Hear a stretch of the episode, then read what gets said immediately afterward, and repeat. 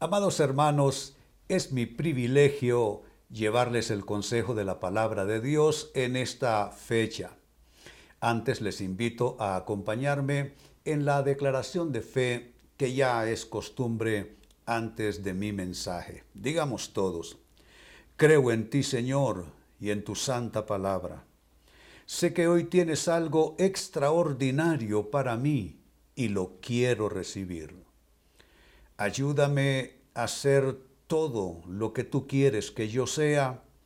Lléname de tu Santo Espíritu y hazme vivir en el gozo de tu salvación. Amén. Que el Señor bendiga la exposición de su palabra en esta hora. Nuestro mensaje 2020, un año para aprender, no para olvidar. Hay quienes eh, tienen este dicho, cuando una situación no salió con resultados favorables, dicen, no, esto es para el olvido. Y desde un partido de fútbol hasta eventos ya de un orden propio nuestro, personal, familiar, negocios, etc., es algo común escuchar a la gente que esto es algo para el olvido. Lo que quiere decir este dicho es que no vale la pena ni siquiera pensarlo, fue tan malo que para qué vamos a estar pensando en ello. Pues eh, este mensaje dice todo lo contrario y propone que el 2020 es un año para aprender, no un año para el olvido, no un año para olvidar. Y esto va precisamente en armonía con lo que nos dice la palabra de Dios en el libro de los Proverbios, que por cierto, este texto a continuación es uno de mis pasajes favoritos en la Biblia. Proverbios 15 y versículo 31 dice así, el oído que escucha las amonestaciones de la vida, y yo subrayo esta frase, amonestaciones de la vida, entre los sabios morará. Este texto nos invita a aprender de lo que nos pasa y si utiliza la palabra amonestación significa que eh, son como advertencias, son como, como lecciones, son como consejos que la vida nos da para poder ir mejorando nuestra respuesta a las circunstancias que no todas están bajo nuestro control y gobierno.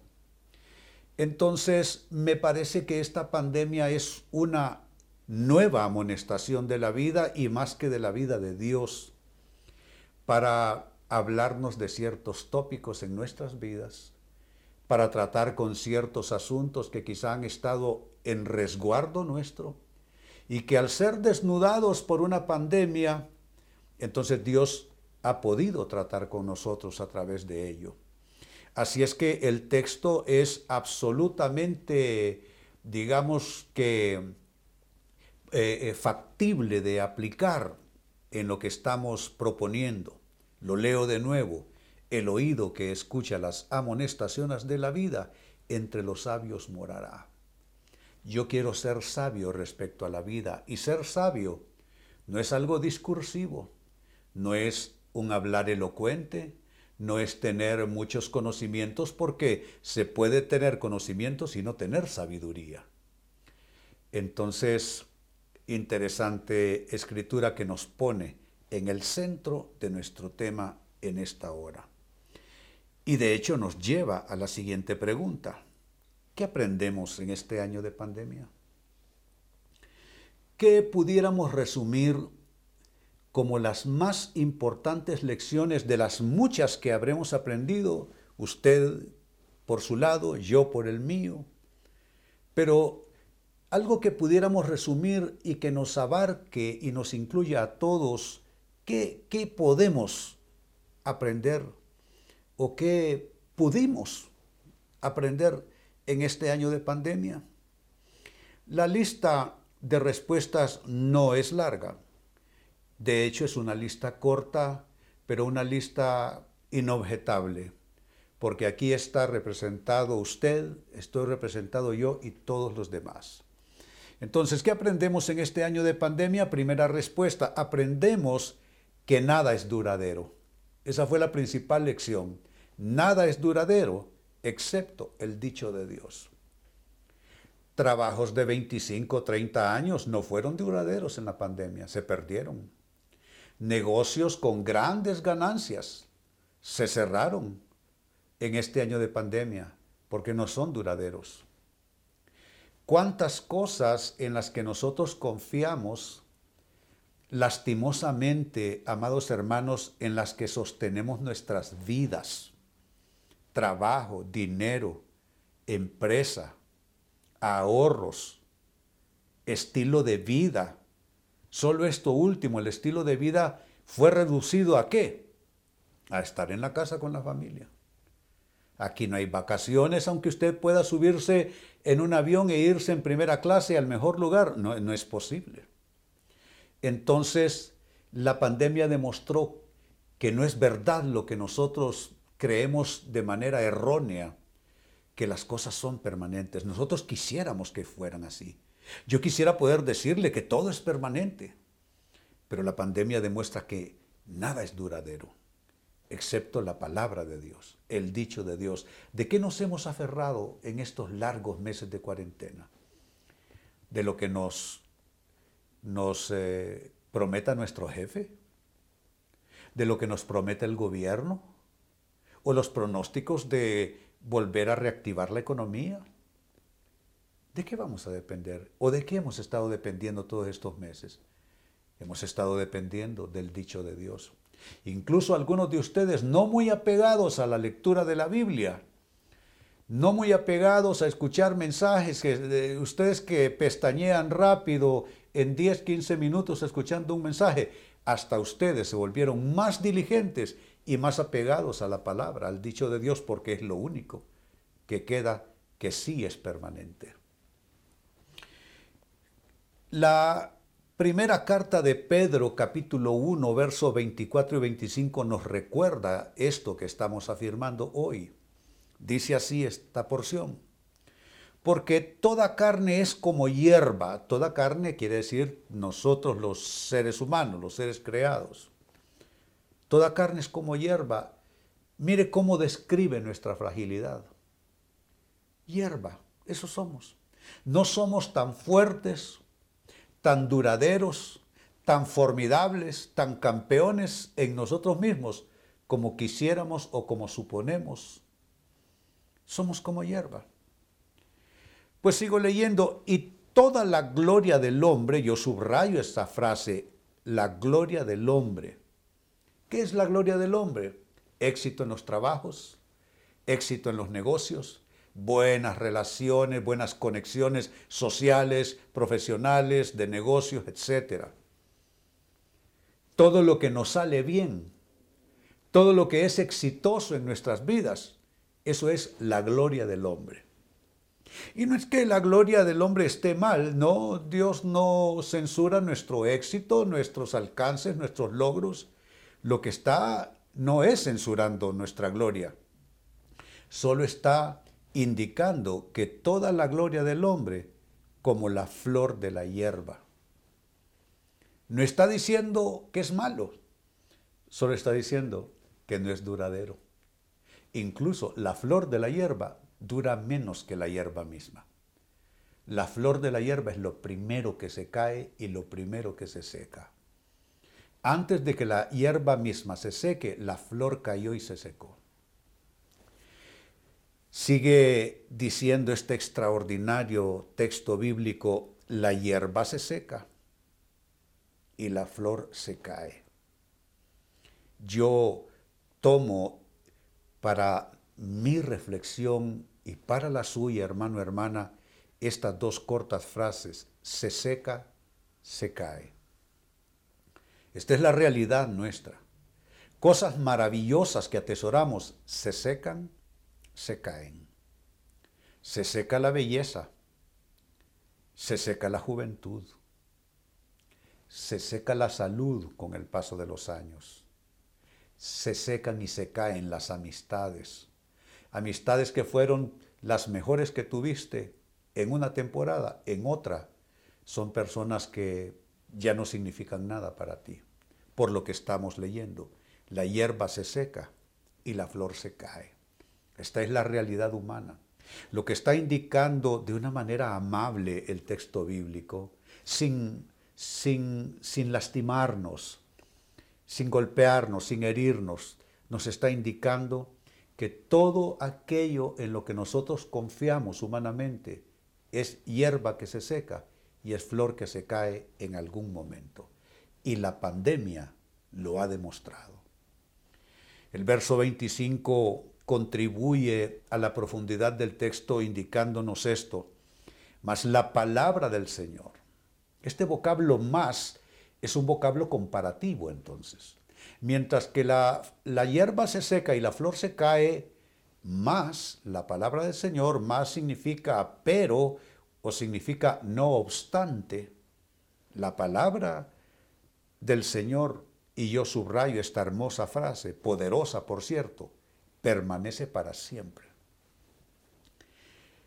En pandemia, en tiempo de guerra, en tiempo de escasez, en tiempo de convulsión social y política, la palabra del Señor permanece para siempre. Nosotros podemos aferrarnos al dicho de Dios, no importa qué esté pasando en el escenario de nuestra vida. Pueden ser dificultades de un orden, conflictos de otro, no importa. La palabra del Señor permanece para siempre, para siempre. Y eso, acorralados por una pandemia, es algo que hemos venido vislumbrando día a día semana a semana, mes tras mes, en lo que ha estado transcurriendo esta cuarentena. La palabra del Señor permanece para siempre y concluye el texto diciendo, y esta es la palabra que por el Evangelio os ha sido anunciada. Esta palabra es nuestra, está a nuestra disposición, es herramienta, es escudo, es blindaje, es espada. Todo es la palabra para nosotros. De la palabra vienen las promesas que nos hablan de nuestra salud protegida por Dios, la provisión viniendo del cielo y todo aquello que necesitemos. Así es que volviendo a la pregunta inicial, ¿qué aprendemos en este año de cuarentena? Aprendemos que nada es duradero excepto el dicho de Dios. Segunda respuesta, ¿qué más aprendemos en esta pandemia? Dice el texto que leímos en la introducción, el oído que escucha las amonestaciones de la vida, entre sabios morará. ¿Qué es lo que aprendiste, además de lo ya expuesto en esta pandemia, que te pueden mejorar tu vida, mejorar tu respuesta a la vida y hacerte más sabio, más sabia? ¿Qué aprendiste? Número dos, que la fe no debe estar puesta en cosas, sino en Jesús. ¿Cuántos de ustedes, amados hermanos, tenían su fe puesta en el trabajo, en la empresa eh, y en cualquier otra actividad de vida en que usted estaba involucrado? ¿Cuántas veces ponemos fe en cosas? Y el problema es que los ojos solo pueden ir en una sola dirección. Usted no puede enviar un ojo hacia un punto y otro hacia otro punto. A eso se le llama estrabismo. Y eso es una enfermedad. Normalmente un ojo sigue al otro. Y si usted tiene sus ojos puestos en cosas y su fe puestas en cosas, ya no las tiene puestas en Jesús. Y si usted ha puesto su mirada en Cristo, ya usted no depende de poner fe en cosas. Déjenme explicarme mejor. ¿Qué es tener fe en cosas? Ya que el aspecto este es aprender que la fe no debe estar puesta en cosas, sino en Jesús. ¿Y qué es tener fe en cosas? es poner la fe en el puesto de trabajo, es poner la fe en el banco, es poner la fe en el partido político, es poner la fe en la carta de recomendación, es poner la fe en los contactos sociales, profesionales o de otra índole. Todo eso es poner la fe en cosas. Ahora, ¿qué es tener fe en Dios? Por el otro lado, la mejor descripción de lo que es tener la fe puesta en Dios nos la ofrece la carta a los Hebreos capítulo 12, versículo 2. Dice así, puestos los ojos en Jesús, el autor y consumador de la fe. Esta corta declaración es la más profunda, completa y maravillosa definición de lo que es tener fe en Dios. Puestos los ojos en Jesús, el autor y consumador de la fe. ¿Qué nos dice ese texto? Nos dice que poner los ojos en Jesús es fijar la mirada en Él. Escuchen esto, como objeto exclusivo de fe y salvación. Objeto exclusivo de fe y salvación. No es fe en Jesús y en algo más. No es entonces, uh, que les digo, no es fe en Jesús y en el puesto de trabajo. No es fe en Jesús y el préstamo del banco. No es fe en Jesús y en el partido político. No es fe en Jesús y en la carta de recomendación. No es fe en Jesús y en los contactos sociales. Está bien todo eso en su propia dimensión inferior. Pero puesto los ojos en Jesús, tiene que ser fijar la mirada solo en Él como único medio, fuente y manera exclusiva de fe y de salvación. Ahora, la frase es interesante, dice, puestos los ojos en Jesús. Un corto vocablo de apenas dos letras le da todo el sentido. Porque si solo es puestos los ojos, eso está demasiado vago, general. Pero cuando dice puestos los ojos en, ese pequeño vocablo de dos letras le va a dar la claridad, la determinación, lo va a volver concreto, específico. Dice, puesto los ojos en Jesús. Pero observemos este corto vocablo, en. Provienen los originales del griego eis. Y eis es una preposición primaria que indica hacia un punto determinado. En, entonces hacia un punto determinado. El griego eis.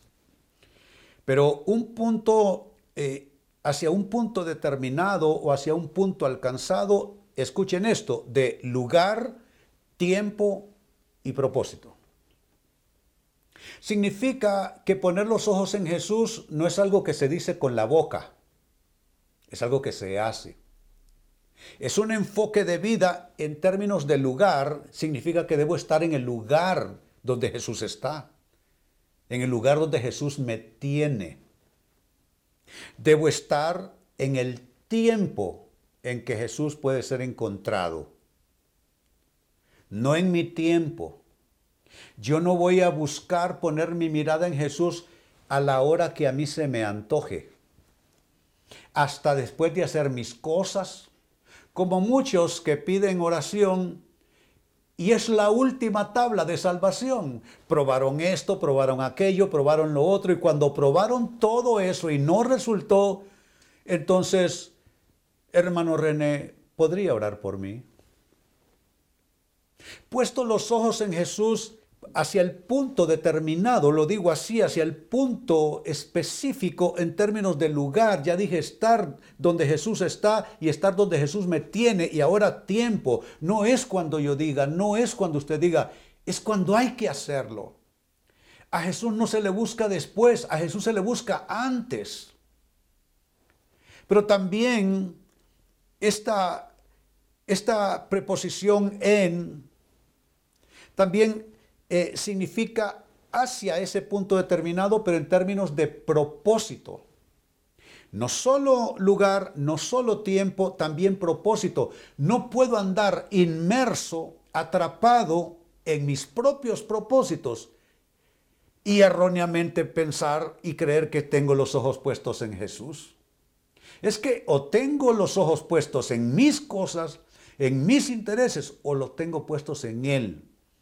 Y en los propósitos de Jesús, ¿qué va a suceder? Mis propósitos se cumplen mejor, porque Él quiere buenas cosas para mí, porque sus propósitos y su voluntad son buenos, agradables y perfectos. Pero el texto no terminó allí, sigue diciendo que Jesucristo es el autor y el consumador. Dios mío. Un autor, amados hermanos, eh, este es un término que significa aquel que da origen. Eh, eh, literalmente, estudiando a fondo esto en los textos originales, la frase el autor o la palabra autor es un término que se utiliza para definir a aquel que da origen. Jesús es el autor, el que da origen de eh, a qué? Nuestra salvación, nuestra protección, nuestra sanidad, nuestra liberación, nuestra provisión, todo lo que necesitamos. Él es la fuente. Todo está en Él. Él es el autor. Él es el que da origen a todo lo bueno que nosotros necesitamos. Pero no solo es el autor, es también el consumador. Este término, consumador, eh, literalmente debe traducirse como el perfeccionador. Es decir, que el término consumador alude a la noción, escúchenlo bien, alude a la noción de completar del todo y a la perfección algo. Si usted quiere algo perfecto, en total completamiento, busque a Jesús. Porque la obra que usted hace o puede hacer es imperfecta y será imperfecta. Será defectuosa por buena que quede, por buena que sea. Pero si el consumador no es usted, hermano, no es usted, hermana, sino que el consumador es Jesús, entonces Él va a completar del todo esa obra y la va a perfeccionar, porque Él es el consumador. Así es que todo esto viene a darle profundidad a la segunda respuesta. ¿Qué aprendemos en esta pandemia? Este no es un año para el olvido, esto es un año para aprender. ¿Y qué es lo que podemos aprender de la pandemia? Que la fe no debe estar puesta en cosas. Los trabajos se acaban, los restaurantes se cierran, las escuelas se cierran, las calles se cierran. Los trabajos, las inversiones se pierden, la economía se deteriora, la salud se pierde. Entonces la fe no debe estar puesta en cosas, sino solo en Jesús. Y como tercera y última respuesta, la pregunta sigue siendo la misma. ¿Qué aprendemos en este año de pandemia? Vamos a decir que el 2020 será un año para el olvido, nadie va a querer pensar siquiera de nuevo en esto. No, no debe ser para el olvido, debe ser para el aprendizaje de vida. ¿Y qué es lo que podemos aprender en esta pandemia? Número tres, que la permanencia en Dios es lo que realmente nos sostiene. Es lo que realmente nos sostiene. Yo, amados hermanos, vi gente conocida de la iglesia y fuera de la iglesia. Gente que perdió trabajos en empresas o en compañías donde habían estado los últimos 25 años allí fueron despedidos. Ahora están viendo cómo se defienden de la situación, vendiendo alimentos, comida, o haciendo otro tipo de actividades distintas a las actividades para las que se prepararon en la vida. Entonces,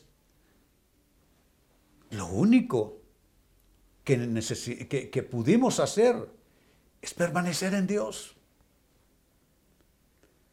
Porque ese trabajo, ese negocio, todo lo demás, no, no pudimos permanecer. La permanencia en Dios es lo que realmente nos sostiene y mire cómo lo dice Juan capítulo 15 y verso 5. Ciertamente yo soy, dice. Me gusta esa afirmación. No es ninguna otra cosa. Ciertamente yo soy la vid, ustedes son las ramas. Ahí está claro quién es Él y quiénes somos nosotros. Él es el tronco principal de la vid. Nosotros estamos pegados como ramas. Yo te pregunto cuántas ramas se cayeron de tu, de tu vida porque no estaban adheridas al tronco de la vid. Ramas en el aire. ¿Qué pasa con las ramas que están separadas del resto de la vid? Sigamos leyendo. Yo soy la vid, ustedes son las ramas, los que permanecen en mí y yo en ellos. Note que son dos intenciones. Y la primera intención es nuestra. Los que permanecen en mí. Él es el tronco de la vida. Pero él dice, y yo en él. Aquí debe haber una confluencia de voluntades. Él quiere ser la vid, que sostiene, nutre y da vida a las ramas y produce fruto en ellas. Pero Él necesita que la rama esté dispuesta a estar adherida al tronco de la vid. ¿Cuántas ramas se desprendieron de la vid a lo largo de tu vida? Puede ser que tus mayores fracasos, puede ser que en esta pérdida tus mayores eh, que en esta pandemia más bien tus mayores pérdidas fueron porque eran ramas separadas de la vida. Ramas que sin tú advertirlo quedaron sueltas en el aire. No porque si la rama está adherida a la vid, si la rama está pegada al tronco de la vid, ¿qué es lo que dice? Los que permanecen en mí y yo en ellos,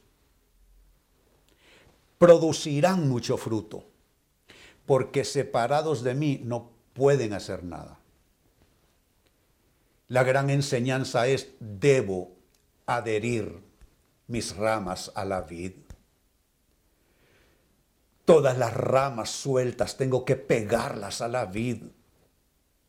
Tengo que buscar injertarlas con la ayuda de Dios, con el poder de Dios, con el poder del Espíritu Santo. Injertar las ramas que yo he tenido en el aire, pretenciosamente en el aire, rebeldemente en el aire, altivamente en el aire. Debo, debo adherir, debo pegar, debo injertar de nuevo toda rama que está separada porque entonces no habrá fruto.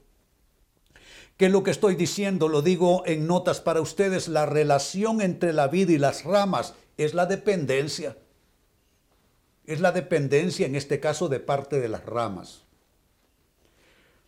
Pero para ello se requiere permanencia. Tú no puedes depender si no permaneces.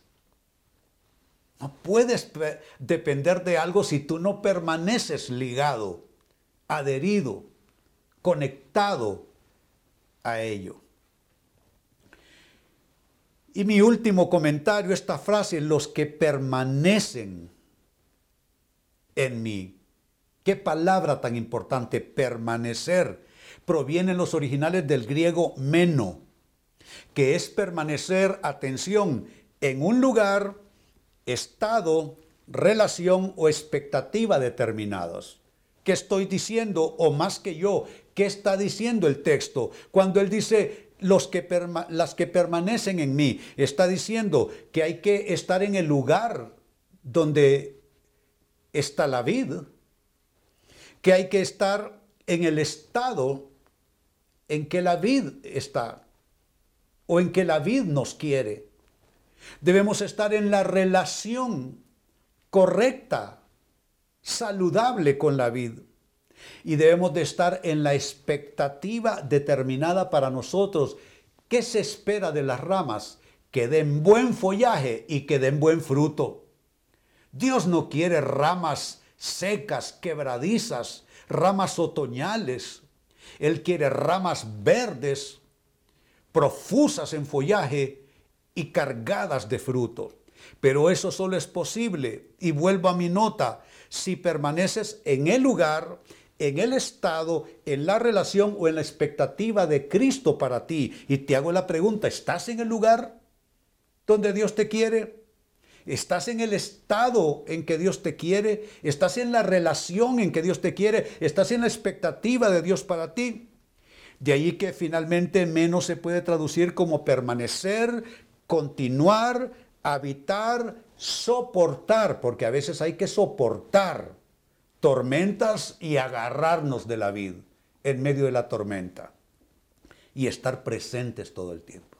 Qué interesante vocablo menos. Permanecer, tal como se tradujo en el texto, continuar, significa perseverancia, paso del tiempo y quedarse allí.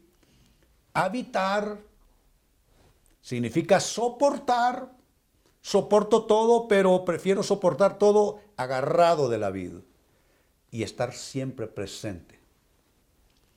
Es el momento de orar. La pregunta ha sido, ¿qué aprendemos en este año de pandemia? Aprendimos, aprendemos tres cosas, si es que las aprendimos. Que nada es duradero, excepto el dicho de Dios. Que la fe no debe estar puesta en cosas, sino en Jesús. Y que la permanencia, permanencia en Dios es lo que realmente nos sostiene. Vamos a orar, les invito a inclinar su rostro y acompañarme en esta corta oración. Padre, hoy venimos a la luz de tu palabra a reorientar la intención de nuestro corazón, de nuestros pensamientos, de nuestras actitudes. Hoy no queremos ramas sueltas en nuestras vidas, proyectos que, no están injertados en la vida, ideas que no están injertados en la vida, negocios que no están insertados en la vida, inversiones que no están insertadas en la vida. Hoy queremos que las ramas estén unidas a la vida porque separadas de la vid que es Jesús, no habrá fruto en nuestras vidas. Hoy renunciamos a depender en cosas, el trabajo, el banco, el préstamo, la carta de recomendación y todo lo demás. Hoy ponemos los ojos en Jesús. Nos enfocamos hacia ese punto determinado que es Él, su persona y hoy reconocemos humildemente delante de ti, Padre, que nada es permanente, que la gloria del hombre es como la flor de la hierba. La hierba se seca, la flor se cae. Hemos visto secarse hierba y caer flor de la gloria del hombre. Pero también hemos encontrado que tu palabra permanece para siempre y nos aferramos a tu dicho hoy, mañana y por siempre, Padre, en el nombre de Jesús. Así lo queremos, así lo decidimos, así lo declaramos. Amén. Amados hermanos, qué gozo, qué alegría haber estado con ustedes. Que el Señor les bendiga y a continuar firmes en la fe, porque vienen días mejores.